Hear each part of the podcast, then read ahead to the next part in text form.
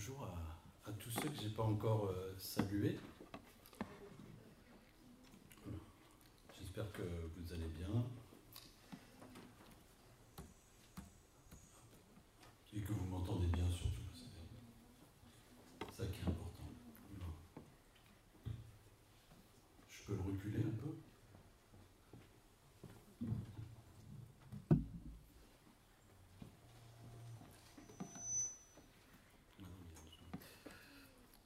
Je vous propose de tout de suite euh, commencer par la, lecture. On va prendre Joël, le chapitre 1er. Donc euh, Joël, le chapitre 1er. Parole du Seigneur qui parvint à Joël, fils de Pétuel. Écoutez, anciens, prêtez l'oreille, vous tous, habitants du pays. Cela s'est-il passé de vos jours, ou même aux jours de vos pères?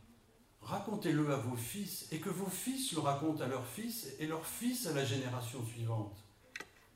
Ce qu'a laissé la chenille, la sauterelle l'a dévoré. Ce qu'a laissé la sauterelle, le grillon l'a dévoré. Ce qu'a laissé le grillon, le criquet l'a dévoré. Réveillez-vous, ivrognes, et pleurez. Vous tous, buveurs de vin, lamentez-vous parce que le jus du raisin vous est enlevé de la bouche. Car une nation a envahi mon pays, forte et innombrable. Elle a des dents comme celles d'un lion, elle a les mâchoires d'une lionne. Elle a dévasté ma vigne. Mon figuier, elle l'a mis en pièces, elle l'a complètement dépouillé, abattu. Les pampres de la vigne ont blanchi. Les pampres, c'est les branches avec les, branches, euh, avec les, les grappes. Je vous le dis parce que je ne le savais pas. Plains-toi comme euh, la jeune fille qui met un sac euh, pour pagne afin de pleurer l'époux de, sa jeunesse. Offrandes et libations ont disparu de la maison du Seigneur. Les prêtres officiants du Seigneur sont en deuil. Les champs sont ravagés, la terre est en deuil, car les blés sont ravagés, le vin est épuisé, l'huile dépérit. Les laboureurs sont épuisés, les vignerons hurlent au sujet du froment et de l'orge, parce que la moisson des champs est perdue. La vigne est épuisée, le figuier dépérit, le grenadier comme le palmier, le pommier, tous les arbres des champs sont secs. La gaieté est tarie pour les humains. Prêtres, mettez des pagnes et lamentez-vous, hurlez, officiants de l'autel, venez passer la nuit dans des sacs, officiants de mon Dieu. Car offrandes et libations font défaut à la maison de votre Dieu. Consacrez un jeûne, proclamez une assemblée solennelle, rassemblez les anciens, tous les habitants du pays, à la maison du Seigneur, votre Dieu, et criez vers le Seigneur. Ah, quel jour? Car le jour du Seigneur est proche. Il vient comme un ravage puissant. Devant nos yeux, la nourriture est retranchée de la maison de notre Dieu. La joie et l'allégresse aussi. Les semences ont séché sous les mottes. Les granges sont dévastées, les magasins sont rasés car le blé est épuisé. Comme les bêtes gémissent, les troupeaux de gros bétail errent en pleine confusion parce qu'ils n'ont pas de pâture. Même les troupeaux de petits bétail en pâtissent. C'est toi, Seigneur, que j'invoque. Car le feu a dévoré les pâturages du désert et les flammes ont brûlé tous les arbres des champs. Les bêtes de la campagne soupirent aussi vers toi, car le lit des torrents est à sec et le feu a dévoré les pâturages du désert. Fin de la lecture. Dans le premier chapitre euh, de son livre, Joël euh, annonce une catastrophe naturelle qui va s'abattre euh, sur le peuple, une invasion de sauterelles. Mais Joël, en fait, ne se limite pas à, à produire une sorte de flash d'information pour ses auditeurs contemporains, avec euh, des, images terribles qui passeraient en, boucle de notre temps sur euh, toutes les chaînes. Joël, en fait, veut exhorter en plus le, le- le peuple qui certainement est, est effrayé par cette prophétie. Il veut l'exhorter à comprendre la signification de cet événement que Dieu permet. Son objectif est d'inviter le, le peuple à changer radicalement de comportement dans ses rapports avec Dieu, plutôt que de certainement se lamenter contre le Seigneur, pourquoi tu nous fais ça, pourquoi cette euh, catastrophe euh, sur nous, ne sommes-nous ne sommes-nous pas ton peuple? Alors le peuple doit adopter une attitude de repentance et revenir vers son Seigneur. Les commentateurs pensent qu'il s'agit du peuple de Juda, mais il n'y a aucune indication dans le texte qui permet d'affirmer que c'est que le peuple de Juda. D'ailleurs, le texte ne peut pas être vraiment daté il y a des nombreux détails qui laissent à penser que Joël était un, proche de Jérusalem, qui connaissait le temple, qui connaissait euh, les sacrifices, mais il n'y a pas d'élément de datation, aucun roi n'est cité. Et euh, le père de, Joël, Pétuel, son nom n'apparaît nulle part ailleurs dans la Bible. Ce que l'on sait par contre, c'est que Joël, ça signifie l'Éternel et Dieu. Et nous, nous avons euh, le même Dieu aujourd'hui. C'est toujours lui qui a le contrôle euh, du monde selon sa providence. Nous allons dans trois semaines euh, fêter Noël, donc fêter la, la, première venue de Christ sur la terre, venue dont l'objectif était de nous apporter ce merveilleux salut dont nous sommes bénéficiaires, salut qui, en s'y préparant, nous permettra d'échapper au jugement lorsque le Seigneur reviendra. Et cette euh, première venue avait été euh, annoncée euh, dans l'Écriture, mais un autre personnage aussi avait été annoncé. C'est un personnage qui devait préparer en fait le, chemin de Christ, c'est Jean-Baptiste. Dans Ésaïe 40, on lit c'est celui qui criera dans le désert, frayez le chemin du Seigneur, aplanissez une route pour notre Dieu dans la plaine aride. Et le peuple qui, entendra réellement cette, parole de Jean-Baptiste, eh bien, à cette époque, il subit aussi un, fléau. Il a été envahi, pas par des sauterelles, mais par les Romains. Et lui aussi, il, attend une délivrance et beaucoup vont entendre le message de Jean-Baptiste et puis euh, accepter son invitation à se tourner vers Dieu. Et l'invitation consiste à changer d'attitude vis-à-vis de Dieu. J'aimerais aujourd'hui vraiment que l'étude de ce texte de Joël nous fasse comprendre le sens que, de ce que nous pouvons vivre aujourd'hui au travers des, épreuves et que cela nous incite à, imiter individuellement mais aussi collectivement le comportement euh, nouveau du peuple au temps de Joël que nous allons maintenant euh, découvrir un changement d'attitude en vue d'échapper à, la catastrophe, d'éviter euh, une famine et ainsi ramener à nous eh bien, de pouvoir nourrir notre espérance en Christ qui, nous le savons, reviendra bientôt. Deux points. La situation désastreuse du peuple de Juda. Et le deuxième point, l'invitation pour le peuple à se préparer à la repentance la situation désastreuse du peuple de Juda. Dans les versets 2 euh, à 12, Joël interpelle le peuple pour lui annoncer cette grande catastrophe, cette invasion de sauterelles qui semble sans précédent dans le pays de Juda. Versets 2 à 4, Joël veut vraiment euh, soulever, éveiller l'intérêt du peuple. Attention, danger, écoutez, prêtez l'oreille. On n'a jamais rien vu de pareil. Racontez-le à vos descendants et que le racontent aussi aux leurs. Et il est important de, s'arrêter en fait sur cette euh, mise en garde, d'éveiller euh, notre, euh, notre attention, parce qu'elle est à mon sens une des clés de compréhension de, de ce texte. Au verset 3, le verset 3, pardon, nous renvoie à Exode 10, juste avant la huitième plaie d'Égypte. On va lire les six ou sept premiers versets. L'Éternel dit à Moïse, et vous, allez voir en fait la, similitude de la huitième plaie avec euh, la description de celle des sauterelles qui est faite dans ce texte de Joël. L'Éternel dit à Moïse, va vers Pharaon, car j'ai endurci son cœur et le cœur de ses serviteurs pour faire éclater mes signes au milieu d'eux. C'est aussi pour que tu racontes à ton fils et au fils de ton fils comment j'ai traité les Égyptiens et quels signes j'ai fait éclater au milieu d'eux. Et vous saurez que je suis l'Éternel. Moïse et Aaron allèrent vers Pharaon et lui dirent Ainsi parle l'Éternel, le Dieu des Hébreux, jusqu'à quand refuseras-tu de t'humilier devant moi? Laisse aller mon peuple afin qu'il me serve. Si tu refuses de laisser aller mon peuple, voici, je ferai demain venir des sauterelles dans toute l'étendue de ton pays. Elles couvriront la surface de la terre et l'on ne pourra plus voir la terre. Elles dévoreront le reste de ce qui est échappé, de ce que vous a laissé la grêle. Elles dévoreront tous les arbres qui croissent dans vos champs. Elles rempliront tes maisons, les maisons de tous tes serviteurs et les maisons de tous les Égyptiens. Tes pères et les mères de tes pères n'auront rien vu de pareil depuis qu'ils existent sur la terre, depuis qu'ils existent sur la terre jusqu'à ce jour. Moïse se retira et sortit de chez Pharaon.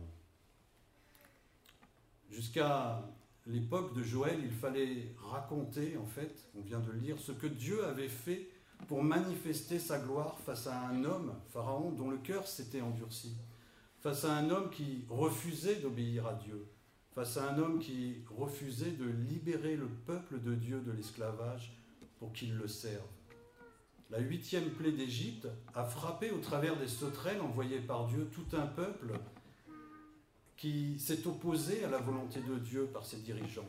La huitième plaie est un jugement de Dieu sur l'Égypte qu'il fallait raconter de génération en génération.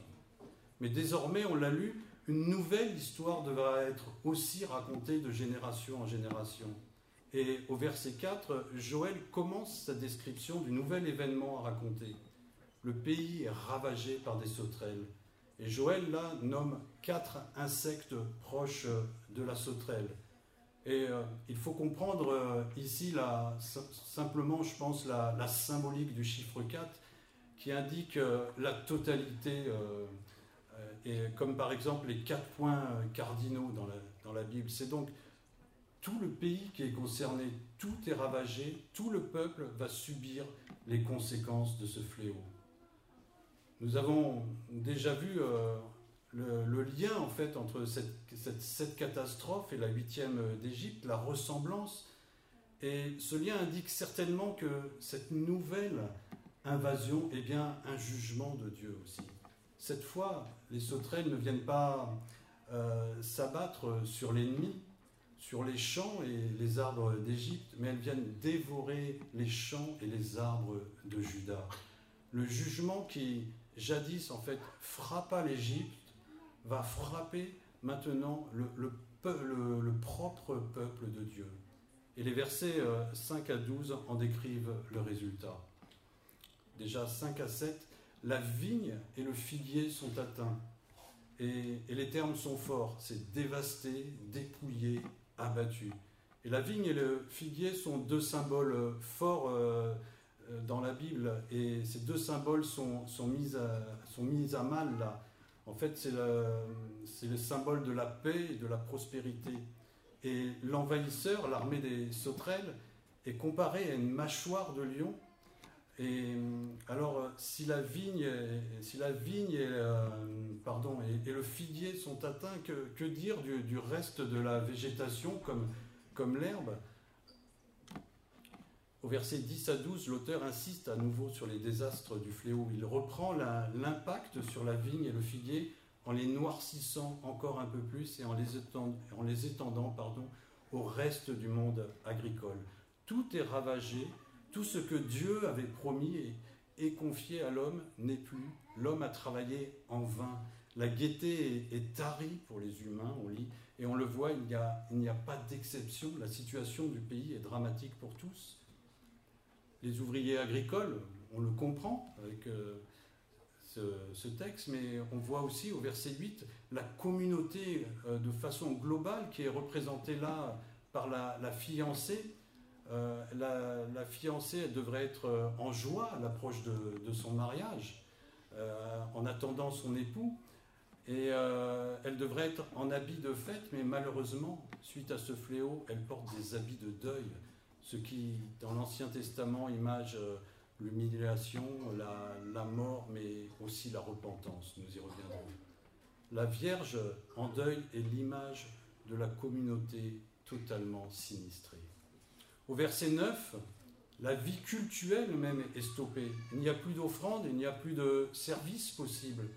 Les prêtres ne peuvent plus faire leur travail, les docteurs de la loi ne peuvent plus enseigner. C'est une image pour nous dire que la relation avec Dieu, entre Dieu et son peuple, est coupée. Plus de sacrifices, plus de pardon possible. Alors il nous est facile, dans la situation que nous vivons euh, aujourd'hui, de, comprendre ces, impacts sur la vie euh, culturelle. Et euh, on peut imaginer les, conséquences sur le peuple de Dieu d'un arrêt de toute vie culturelle. Verset 10, la terre aussi est fortement bouleversée, elle dépérit. L'auteur insiste en particulier sur trois produits, le blé, le vin et l'huile. Et là, il faut se rappeler que c'est les trois produits promis par le Seigneur euh, dans, le désert avant l'entrée du peuple dans le, dans, dans le, pays de Canaan, dans le pays promis. C'est dans Deutéronome 7, verset 13. Et cette promesse euh, était une promesse, par contre, qui était conditionnelle. Elle était liée à l'obéissance de la loi de Moïse. Dans notre texte, la disparition de ces trois produits dans le pays promis signifie que déjà d'une part il y a eu désobéissance, mais elle signifie aussi que Dieu met un terme, on va dire euh, provisoire, à ses promesses de bénédiction. Versets 16 à 18, euh, euh, eh bien, ils viennent compléter ce tableau sinistre en décrivant d'une façon concrète les nouvelles conditions de vie du peuple hors de la bénédiction du Seigneur. Devant nos yeux, la nourriture est retranchée de la maison de notre Dieu. La joie et l'allégresse le sont aussi. Les semences sont séchées sous les mottes, les granges sont dévastées, les magasins sont rasés, car le blé est épuisé. Comme les bêtes gémissent, les troupeaux de gros bétail errent en pleine confusion parce qu'ils n'ont pas de pâture. Même les troupeaux de petits bétail en pâtissent. Le peuple de Dieu, suite à, ce jugement, est réduit euh, à, un état comparable à celui des Égyptiens après la huitième plaie. Alors comment est-ce possible? C'est le peuple de Dieu. Je, l'ai dit, l'alliance conclue par Dieu avec euh, le peuple était liée à l'obéissance de sa parole. Le peuple avait la promesse très claire d'être béni tant qu'il respecterait les conditions de l'alliance. Par contre, en cas d'abandon, en cas d'infidélité, euh, des sanctions, des malédictions étaient prévues. Deutéronome 28, tu, tu répandras beaucoup de semences sur ton champ et tu feras une faible récolte, car les sauterelles la dévoreront. Tu planteras des vignes, tu les cultiveras, et tu ne boiras pas de vin ni ne feras de récolte, car les vers la mangeront. Tu auras des oliviers sur tout ton territoire, et tu, ne t'enduiras pas d'huile car les olives tomberont. Le peuple de Juda était donc euh, prévenu de la sanction encourue en cas de rejet de l'Éternel. Suite à, la catastrophe, au passage des sauterelles, je suis persuadé que tous ont très vite compris ce qu'il euh, se passait, que ce terrible fléau était un jugement de Dieu contre eux. Au lieu de moissonner et de récolter avec abondance et dans la paix. Et euh, le peuple de Dieu récolte le fruit de la désobéissance. Il récolte des malédictions en abondance. Et quel contraste justement avec euh, les, bénédictions, les bénédictions promises à un peuple qui accepterait d'obéir, de dépendre de Dieu. On peut se souvenir de ce verset du Nouveau Testament qui nous éclaire à coup sûr sur l'état spirituel de Dieu lors de ce jugement. Celui qui sème pour sa propre chair récoltera la moisson de la chair, la pourriture. Mais celui qui sème pour l'esprit récoltera la moisson de l'esprit, la vie éternelle. Voilà ce qui est en jeu. Alors, quelles applications pouvons-nous tirer en fait de cette première partie? Tout d'abord, une application par rapport euh, aux détracteurs de la Bible. Si vous avez l'occasion de causer euh, pendant les fêtes avec votre famille ou des amis, j'ai souvent, on entend souvent dire, euh, ouais, ton bouquin, ton Dieu, pas terrible, il y a de la violence, il y a des guerres, il y a des massacres, il y a des viols, des famines. Et ton Dieu, il s'en attaque même à, son propre peuple. Un Dieu qui serait bon ne ferait pas ça. Pour nous défendre euh, par rapport à, ces, remarques, on peut par exemple partager euh, ce texte et euh, avec les petits passages autour du Deutéronome pour expliquer pourquoi Dieu a permis cette catastrophe. Et pour expliquer aussi que Dieu n'est pas injuste ceux qui accusent Dieu de tous les maux, en fait, c'est eux qui inversent les responsabilités. C'est l'homme, on l'a vu, qui est responsable euh, de, cette catastrophe.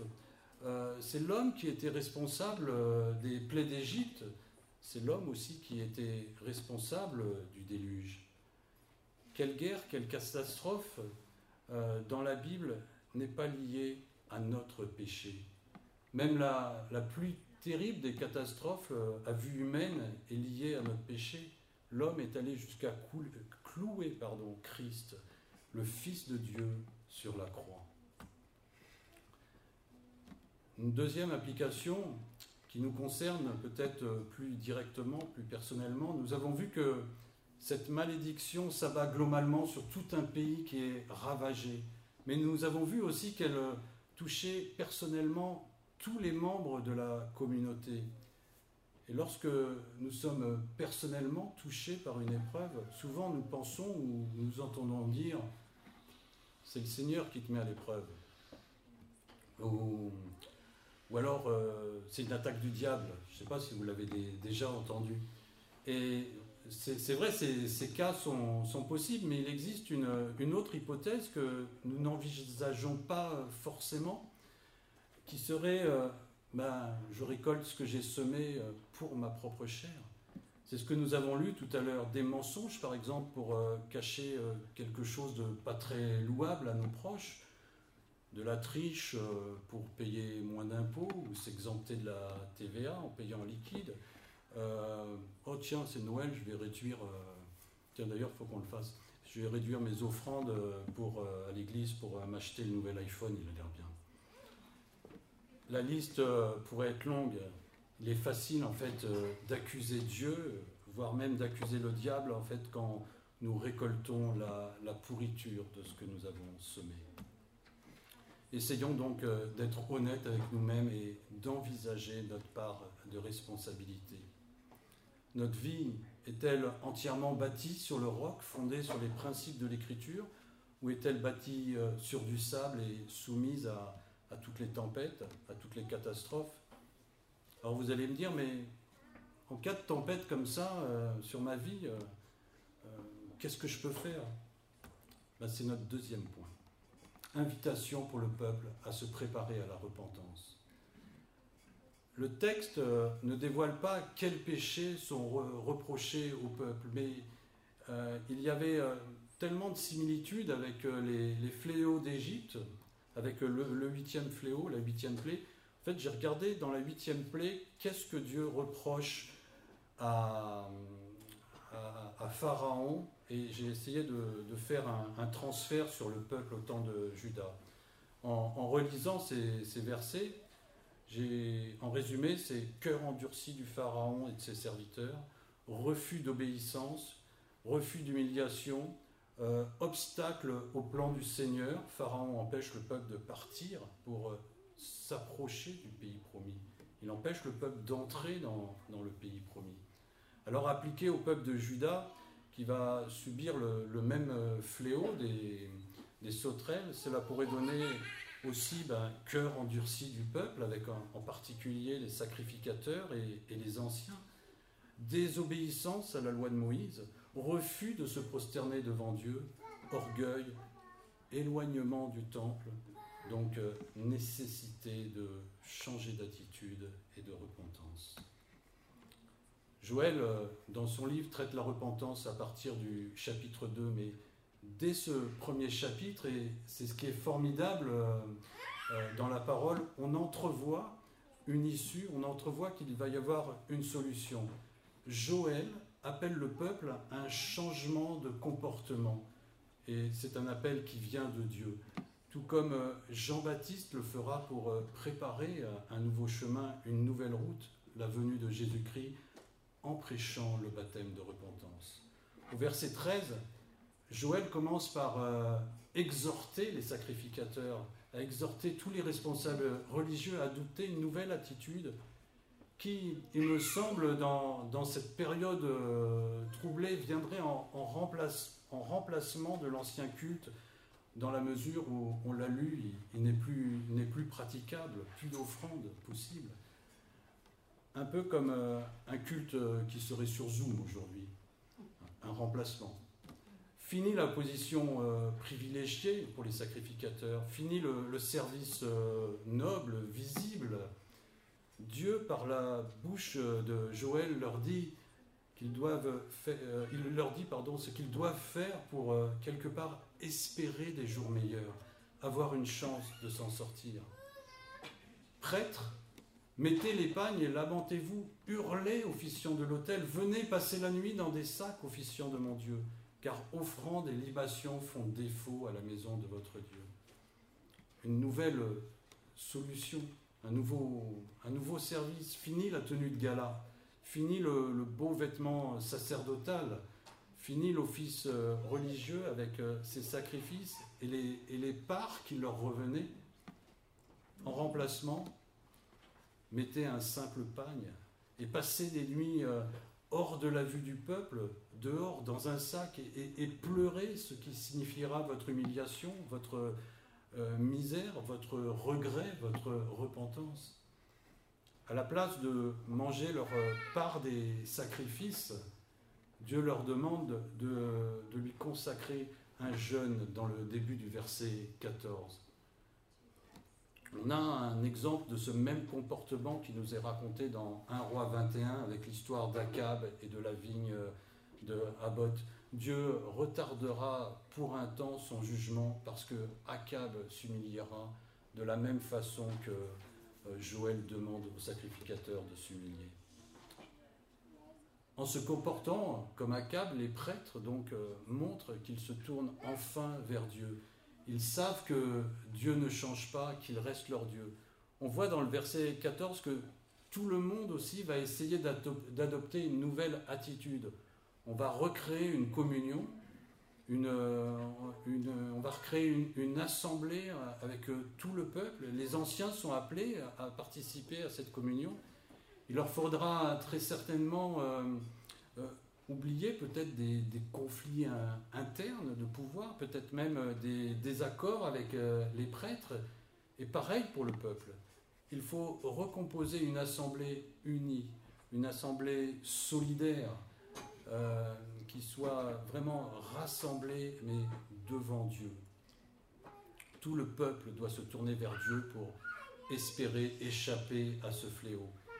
Il faut crier, il faut pleurer tous ensemble après le Seigneur pour espérer échapper à ce jour de l'Éternel qui vient comme un ravage puissant, nous dit le verset 15. On parle souvent de rescapé d'une catastrophe naturelle ou d'un naufrage, et j'ai vraiment euh, euh, l'image de, ben, il y a une catastrophe, on se serre tous ensemble les coudes si on veut avoir euh, une chance de s'en sortir. Et le peuple veut faire partie de ces rescapés, il veut faire partie de ceux qui seront sauvés. En fin de texte, Joël se joint au peuple et il se met dans la même barque. Versets 19 et 20. C'est toi, Seigneur, que j'invoque, car le feu a dévoré les, pâturages du désert et les flammes ont brûlé, tous les arbres des champs. Les bêtes de la campagne soupirent aussi après toi car le lit des torrents est à sec et le feu a dévoré les pâturages du désert. Joël s'investit personnellement en se tournant lui aussi vers le Seigneur. Il l'invoque avec foi pour chercher son secours. Il montre l'exemple. C'est toi que j'invoque, Seigneur, pour nous sauver, pas un autre Dieu. Je ne cherche pas une autre alliance. Je ne cherche pas un autre appui. C'est toi que j'invoque. Joël sait d'où peut venir le secours. Et bien qu'il soit messager de l'Éternel, il ne se prend pas pour un super-héros, il reste humble. Il n'hésite pas non plus à appuyer sa requête en rappelant que même les animaux, suite à, la sécheresse qu'engendre cette, euh, cette, catastrophe, euh, soupirent après leur euh, Créateur. La création, elle aussi, attend d'être sauvée. Elle aussi, elle attend une délivrance. Romains 8, et c'est à cause du péché. Dans cette prière des versets 19 et 20, Joël montre au Seigneur, nous montre qu'il a placé sa confiance et son espérance en Dieu. Mais il montre aussi une grande humilité en, reconnaissant son impuissance. Seul l'Éternel peut nous sauver. Malgré sa position, Joël s'intègre totalement à l'Assemblée dans ce moment de malheur. Il se met en communion avec le peuple pour porter le deuil, pour participer au jeûne. Il adopte en fait une attitude qui est cohérente avec ses paroles, et ses paroles ne sont que le message de Dieu. Lorsque les prophètes parlaient dans l'Ancien Testament du jour du Seigneur, leur vision était un peu brouillée, elle était limitée par rapport euh, à la nôtre. Aujourd'hui, nous savons que cette expression, généralement, englobe les deux venues de Christ. La première, euh, où par sa mort à la croix et sa résurrection, il est venu proposer un plan de salut, un plan de réconciliation avec Dieu pour ceux qui accepteraient son œuvre par la foi. Et lors de sa deuxième venue, qui est proche, nous dit l'Évangile, Jésus viendra pour juger le monde. Et ceux qui auront négligé son salut périront d'une mort éternelle. Les autres auront la vie éternelle. Mais en attendant, il y a des épreuves, il y a des fléaux, et Jésus ne nous a pas promis une vie facile. Vous aurez des tribulations dans le monde, mais prenez courage, j'ai vaincu le monde. Jean 16, 33. Et dans ce chapitre, nous voyons un peuple qui avait tourné euh, le dos à Dieu, qui l'avait négligé, et ce peuple subit un terrible châtiment. Mais nous voyons aussi la grâce de Dieu qui envoie un messager pour inviter le peuple à, se tourner vers Dieu. Nous voyons Joël qui invite à changer d'attitude, qui invite à la repentance, car euh, le jugement vient. La solution euh, en Christ n'est pas dévoilée dans, ce texte. Le peuple euh, ne peut pas la, la comprendre, mais aujourd'hui, pour nous, elle l'est. Nous avons eu Jean-Baptiste, nous avons un peu notre Joël, nous avons eu Jean-Baptiste qui nous a demandé de préparer le chemin du Seigneur, qui nous a invités à la repentance avant que Christ nous apporte la délivrance. Alors, pour conclure, nous pourrions en cette euh, période de crise préparer euh, Noël cette année d'une façon un peu différente, en nous souvenant de cet exemple de catastrophe euh, décrit dans le chapitre de Joël, catastrophe qui déclenche avec l'aide de la parole de Dieu quand même, hein, euh, non pas des, murmures et des plaintes, mais une réaction positive, un changement d'attitude, une humiliation, un rassemblement du peuple, une période d'intercession, une période de jeûne et certainement par la suite l'accomplissement d'une grande délivrance. Nous avons aussi vu pourquoi Dieu envoie des sauterelles sur le peuple au temps de Joël. Pour quelle raison? Un cœur endurci, de la désobéissance, de l'orgueil au lieu de l'humiliation, un manque de volonté pour s'approcher de Dieu. Peut-être aussi une façon de vivre individuelle, euh, égoïste, qui semble se comprendre au travers du verset 14, tant la notion de rassemblement, la notion d'assemblée, de communion de tous est mise en relief. Alors peut-être réfléchissons dans les jours qui viennent à, ce texte et demandons au Seigneur de nous montrer ce qui dans notre vie est un obstacle à, la préparation du chemin du Seigneur, si je puis dire. Prions, demandons tous, ensemble au Seigneur qui nous conduise sur le chemin de la repentance. Jeûnons, cherchons-le avec zèle et, vérité, pas par euh, religiosité, pas par habitude. Par exemple, gardons la tête froide à, la frénésie, de Noël. Notre trésor doit être dans les cieux. Ne convoitons pas tout ce qui brille dans les tribunes et qui attire nos yeux. Veillons autant que faire se peut à, cette communion fraternelle, à notre assemblée. Même si ce n'est pas facile en ce moment, inquiétons-nous les uns des autres. Pensons tout particulièrement, particulièrement pardon, à tous ceux qui vont être seuls pour les fêtes ou qui vont être dans le besoin ou malades. Essayons, avec l'aide de la parole de Dieu, d'être comme ce peuple temps de Judas qui, qui a réagi positivement avec cette espérance d'échapper au ravage du jour de l'Éternel.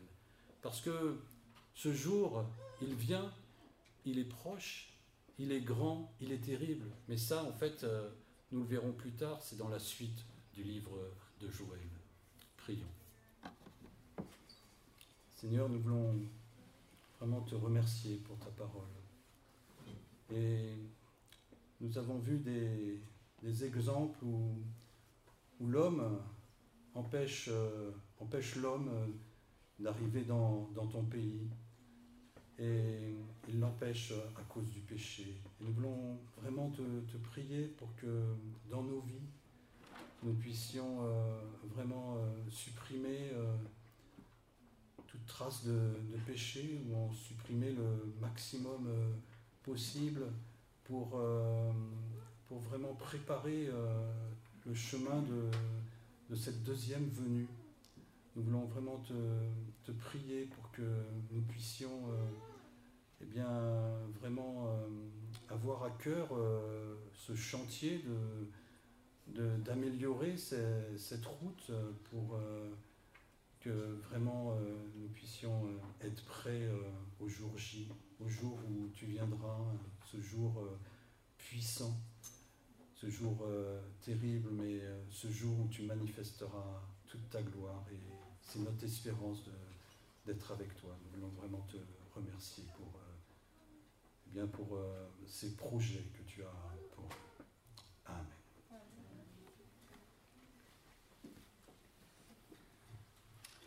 Merci Jean-Marc de nous avoir apporté ce texte qui nous invite à préparer le chemin de notre Seigneur, à le préparer dans notre cœur pendant ces périodes de, de mais euh, je me permets hein, de, rajouter, de préparer le cœur, préparer le chemin du Seigneur dans la vie aussi de ceux qui nous entourent.